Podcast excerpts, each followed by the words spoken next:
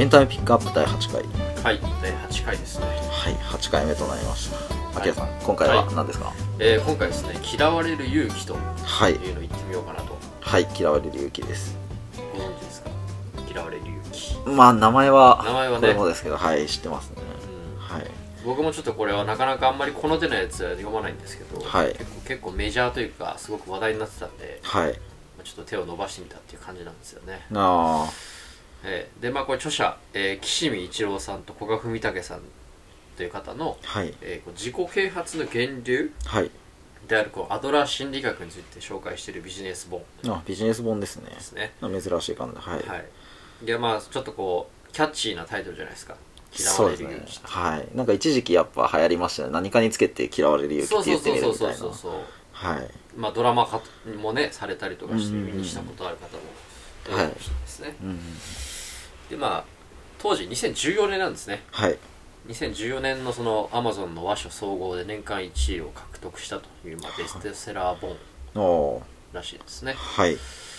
でまあここでまあ今回はですねはい。ここに記されているそのアドラー心理学に基づいてうんうんその人生の悩みというのを決して幸せに生きる方法というのが書かれているので、これはえすごい壮大ですけども。壮大な内容ですはいはい。それを掘り下げてみたいなと。掘り下げてみるということではい、はいじゃあ早速具体的に言っていきましょうか。そうですね。はい。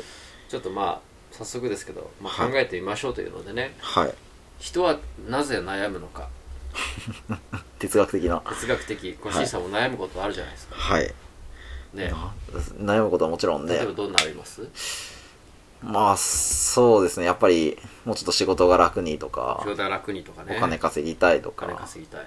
まずそういうねお金をどうしたらいいとかとかあと、はまあね会社とか友人とか恋人とかとね、うん。どうやったらうまくいくかなみたいなはい、ことってありますよね、うん、誰しも当然悩みはそうそうそうはいそう。そう、持ってると思いますね。でまあそういうこういろんな種類多岐にわたってね悩み不安っていうの多いんですけど、はい。そこには実は共通点があるんだと、まあ、この本の中では指摘しておりましてですね、はい。まあそれはズバリそのそれら全ての悩みははい。対人関係の悩みであると。もうそこに集約できるんほう。なんか名言が出ましたね。だと名言ですね。名言です。はい。全ての悩みは対人関係の悩みだと。はい。つまりどういうことなんでしょう？つまりこう、まあ、さっき例に挙げた例えば周りの人とのコミュニケーションとかっていうのってはい。まあいうのに関しては、まあ、そのままズバリね人間関係対人関係に直結してるんであれですけど、うんうん他に挙げたその自分自身のスキルとか、うん。うん容姿とかお金とかうんうん。に関することもその根っこにあるのは、まあ、対人関係なんだと、あー人との関係の中で悩むっていうことなんですか、ね。そうそうそうそうそう。うーん。要はまあ簡単に言えば主観か客観かのただ問題で。ほうほうほうほあのそれらの悩みっていうのはあくまでも他者との比較。ううん。まあひいてはこう対人関係の中で生まれた主観的な劣等感はっていう言葉を使ってるんですけど。はいだから要するにその容姿のこともお金のこともうん。比較する他者がいなければそそもそも悩みだと生じないわけですから。例えば自分が100身長1 7 0センチって言った時に、うんうん周りの人がみんな1 8 0センチだったらうんうん。自分は身長低いってことになるけどうんうん。例えばねそれがみんな1 6 0センチの人だったらうん。客観的にその人身長が高いってなるわけだから、うんうんまあそなんていうのかな、まあ、主観か客観かの問題うんうんなんですよね。ああ。そういう意味で言うとやっぱ比較っていう意味で人との関係っていうふうなところ、そうそうそうそうそう。他人との比較っていう意味での対人関係。あと対人関係によるっていうのはどうなんですかね。例えばあの人に好かれたいけどとかっていう意味での対人関係っていうのもあるんですかね。そのうん。人との関係のあとだから誰かに好かれたいけどうん。あまり好かれないっていうのもその比較っていう意味ではないけどその相手との関係の中で起きる悩みっていう意味でうん。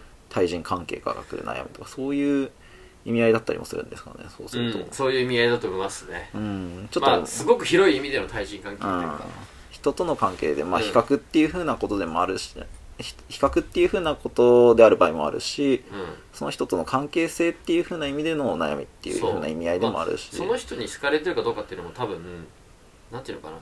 好かれてるかどうか判断するのは結局主観うんうでん。あるので、はい結局そのなんだろうねさっきのその身長もそうだし、うん。あのまあ、お金のこともそうだしね、うん。稼いでる稼いでないみたいなのもうん結局要はその主観的な劣等感うんうん主観で捉えてる劣等感みたいなところから悩みが来る。ああ主観的な劣等感ですね、うんあくまで自分が勝手に足りないと思ってると。そうそうそうそうそうそうそう。っていう意味ででしかもそういうのは全部他の人との関係から来るっていうふうなことです、そうですね。だからその悩みっていうのは他の人と関わってるうちに勝手に感じるうん。不足というか劣等感みたいな劣等ところ感みたいなのが悩みの原因になっている。全ての原因だと。っうていう話をんそうです。してますと。で、まあ、はい。それを表現してる例が一個あってそれを引用するとですね。はい。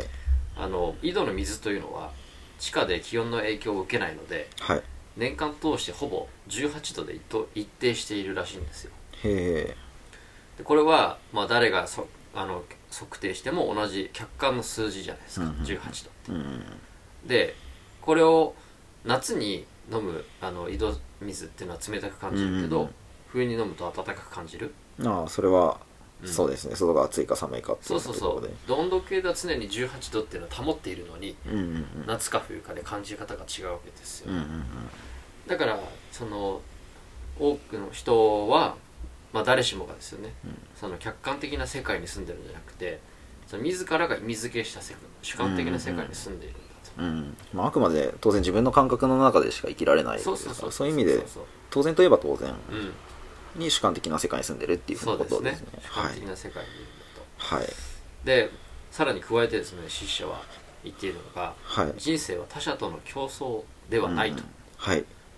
あのまあ、先に挙げたその劣等感みたいなところも、はい。まあ、その逆の優越感というのもですね、うん。まあ、一般的には他者との競争の観点で考えてしまう、うんうんうん。競争の流れでそういう言葉を使うことが多いじゃないですかはい。だけどこれもまあさっき言ったように主観的な解釈はい。もっと言えば勝手な思い込みに過ぎないわうんうんうん。うんけで、はい。その客観的な事実とは限らないいうね。はい。その負けか勝ちかなんていう客観的な事実ないわけじゃん、まあ、例えばそこに分かんない。そのルールがあってスポーツとかだったうんうん。まあ本当に競争しようとしてしてる場合っら、うん、ていうかそうですね。お互いに競争しようとしてちゃんと競ってる場合っていうふうなのとは違ってっていうのはそうそうそうそう日常生活の中で日常生活の中でのっていうのは、うん、客観的な事実はない。だと。はい。だからこそその我々が悩悩むようなこと。はい。その主観の世界で他者と競争するっていうことに実は意味がなくて、はい。むしろその理想の自分とうん。今の自分を比較してただひたすら前を向くということが大事なんだと、うん。うん。なるほまあ、そのだから人生においては誰かと競争することじゃなくて今の自分よりも前に進もうとすることこそに価値があるんですっていうことを書かれているんですよね。あやっぱそうだよ何かにつけてやっぱ競争しちゃいがちなところではそういうふうにしてしまう人ってのはやっぱ結構多いのかなっていうふうな気はしますよね。ですはい、うん。でまあ確かにねあの対人関係の軸というのに競争っていうのがある限りその対人関係の悩みっていうのは逃れられなくてうん。うん不幸になるんだってことはこの話この話は理解はできます。うんうん。うんただまあそう簡単に言ってもやっぱりこう我々は常に学校とか会社等々のこう他者との関わりの中で生きているわけでうん。無意識的にもその他者と比較してしまうっていうのはやっぱりあるじゃないですか、うん。どうしてもね。まあ、どうしても、まあ、社会がそうだしっていうん。まあ、競争するつもりなくても仕掛けられちゃったりそうそうそうそう。向こうがそのつもりで来てるみたいなそうだよね。時とかってまあ当然に、あるんですよね、はい、ありますね。だからまあそんな時にですねしっかりどうこう自分と向き合うかってことも書かれ言及されてて。はいでその手段っていうのがこの本の中で使われるキーワードで言うと課題の分離とはいかなりの分いうキーワードですね。はい。で、まあ、これは一言で言えば割り切りです。割り切りです。君バッサリと 言ったような。制度、はい割り切りましょうと。うん、割り切りましょうと。はい。他人には他人の人生における課題や問題がある。はい。それはもう自分じゃどうしようもできないことだと。はい。うん、もう他人が高く身長で悩んでたら、うん。それはもうねその人の身長を伸ばせるわけじゃないからはい。もうその他人の課題には一切介入しないことです、はい。うん、だからこの課題課題の分離というのはという手段はですね、うん。まあ、確かにこう全ての悩みが対人関係にあるというふうに考えた時には有効ですけど、はい。ただどうですかねこの割り切りというか課題の分離。ねある種こう自分以外の人間は一切関係ないと言わん。ばかりの、うん。結構冷徹な考え方に聞こえません？いや結構そうですねバッサリ言ってますよね。他はもう知らんみたいな。他は知らんよっていうスタンスに聞こえるんですけど そうではないですと。はい。でこの課題の分離というのはそのなんだ他人と自分で課題を分離してそのあくまでも対人関係における課題とか問題ははい。他人にあるんだと。はい。まあその認識することが目的であって、はい。えー他者を切り捨ててる発想ではないと。ああくまでその課題の所在をはっきりさせるっていう誰の問題なのかっていう、うん。自分の問題じゃない本当は他人の問題なのにそれを間違えてというか、うん。無理に自分の問題として取り込んじゃって苦しむのをうん。避けるっていう風なそうそうそうそう意味合いなんですかねね。そうすると。所在を認識するってことですよね。あはい。うん。でまあ、うん。そして筆者はですねその他者との関係において、まあはい。共同体感覚を持つことっていうのが大事なんだと。はいこれまたなんか新しいワードが。また新しいワードがどんどん出てきますけど。はい。何でなんでしょう共同体感覚はいというのはですね、はい。その幸福になる対人関係のあり方を考える上で重要な指標ではい。他者と横の関係を築くこと。はい。ですね。で横の関係というのは、まあ、当然縦の関係ではなくてうん。縦の関係ってなると、まあ、例えばね上司とか先輩とかその社会的な地位じゃなくて意識的なものでうん。その同期のあいつより俺の方が仕事できるとかうん。先輩のここには先輩の〇〇にはここに関しては負けてないとかね。うん。どうしてもその縦の関係って言ってしまうと、うん。その上下という概念が生まれて、うん。先に挙げ先に挙げた競争へとつながってしうまう、ん。そこでこう縦ではなくて横の関係を築こうというのが筆者の提案ではい。こう横の関係とそのさっき言ったその課題の他人の課題は他人の課題だと割り切ってうん。所在を認識してその人の助けが必要であれば救いの手を差し伸べるような貢献をする。あくまで貢献はしようっていう話はあるんです、そうそうそうそうそう。所在は別だけど他の人の課題に対しての助けることはする、うん。自分の課題ではないけどうん。人の課題を助けるっていうことそうそうそうはちゃんとやりましょうっていう。そうそう。そういったまあ社他者貢献みたいなこと。はい。こそが、まあ、自分を満たす幸せにもなるんだと。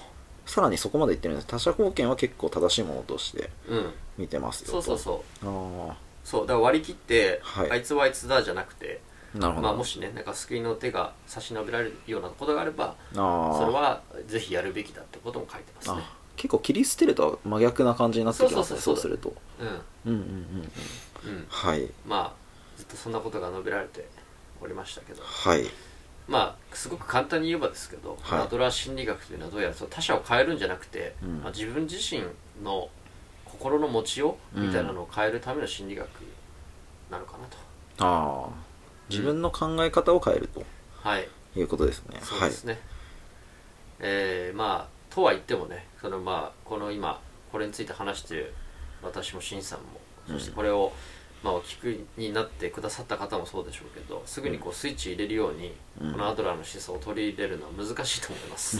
まあ正直だいぶピンとこないところも 多いかなっていうのは、ねちょっとこう漠然としてるというかね、まあ、聞いてる方々もそうです。思ってるところ多いかなというふうに思うんですけども、はい、ただまあどうでしょうね。今後こう深刻に対人関係とかうん。で悩みとか迷いみたいな生じた時に、うん。まあ、他人と自分はそれぞれ違うあの主観の世界に生きてるんだとうんうんでその意識の意識面での競争による縦じゃなくてうん。うん他者への貢献というですね、まあ、横の関係を、えー築いていけるいけないかとうん。いうふうな具合に、まあうん。気持ちをこうリセットする一つのカードとして、うんうんまあ、心にあの留めておくことはあの可能なんじゃないかなと。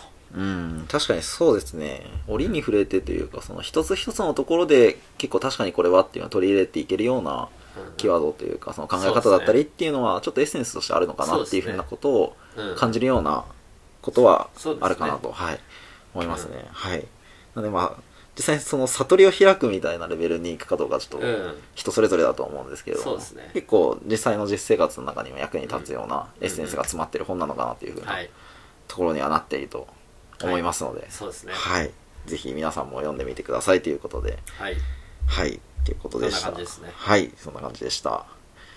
エンタメピックアップ第8回。テーマは、嫌われる勇気でした。